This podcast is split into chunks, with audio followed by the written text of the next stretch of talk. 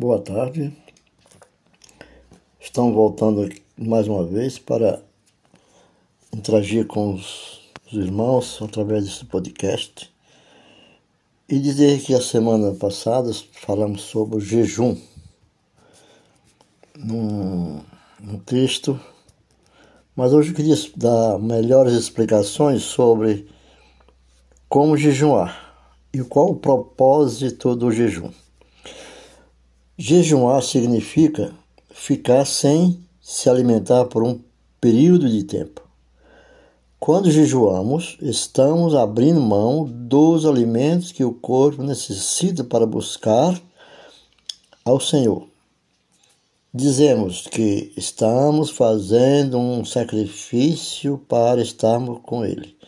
Esse é o jejum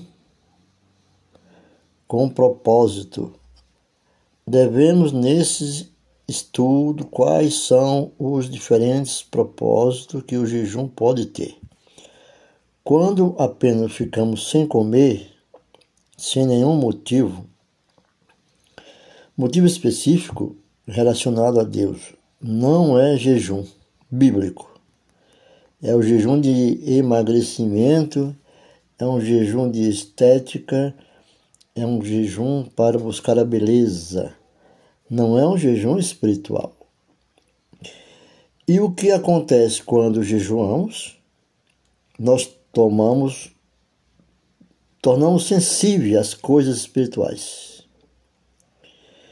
Isso é, nós aproximamos do Senhor Deus e fortalecemos nosso espírito. Temos mais entendimento espiritual e mais poder sobre o inimigo.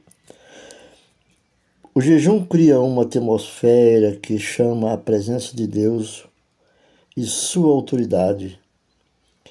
Os demônios reconhecem e perdem seu poder. O jejum aumenta o poder da oração e apressa a resposta. Muitos dizem: por que a minha resposta não chega ou não vem? Como é que você está jejuando? É preciso ter motivos para o jejum,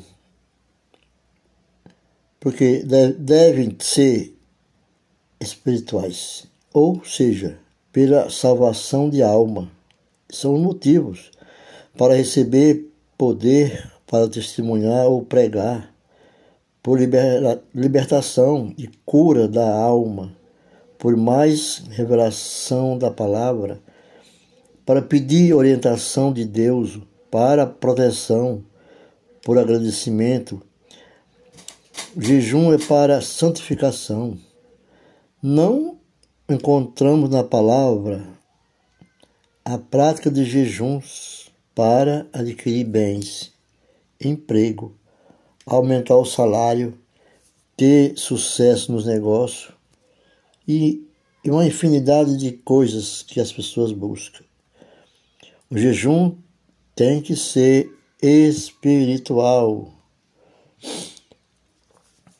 Em Mateus 6, capítulo 6, versos 16 a 18, nós lemos que diz: Quando jejuardes, não vos mostreis contristados como os hipócritas, porque desfiguram o rosto com o fim de hum, parecer aos homens que jejuam. Em verdade vos digo que eles já receberam a recompensa. Tu, porém, quando jejuares, unge a tua cabeça e lava o teu rosto, para que não para não, que não parecer aos homens que jejuas, e sim a teu Pai em secreto. E teu Pai, que vê em secreto, te recompensarás publicamente.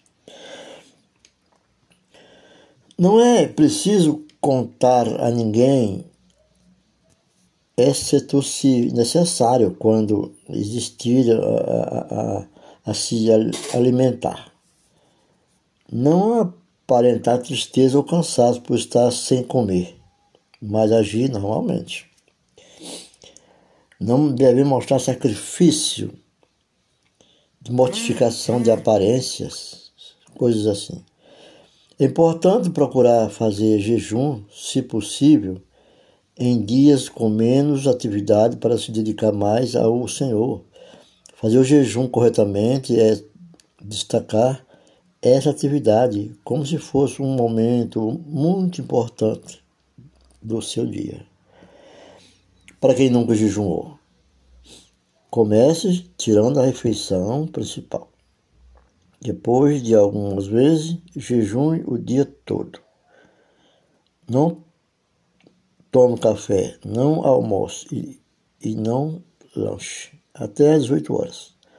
Depois pode ir aumentando o tempo, também pode começar fazendo um jejum parcial das delícias, não comer o que, o que mais gosta, claro, por um dia. Ou comer só legumes e água, ou só tomar sucos ou chá. O que nós devemos fazer durante o jejum é orar, ler a palavra, louvar, devemos adorar, devemos falar em línguas, se for possível, se isso o Espírito Santo tomar de você, meditar nas Escrituras.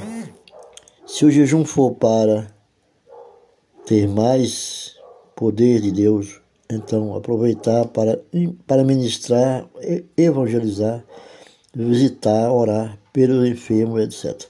Conforme está escrito em Isaías 58. Isaías 58, no verso 6 e 7, diz que nós devemos orar onde em jejum, que os seus benefícios são revelados nessas dez condições.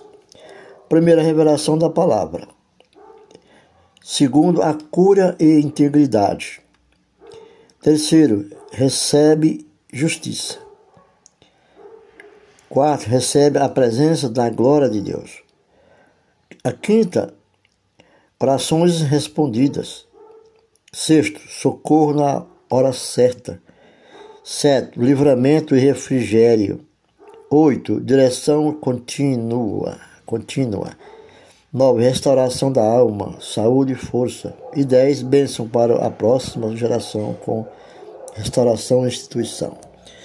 Então, ficamos por aqui. Depois voltamos com mais uma orientação desse trecho da palavra do Senhor.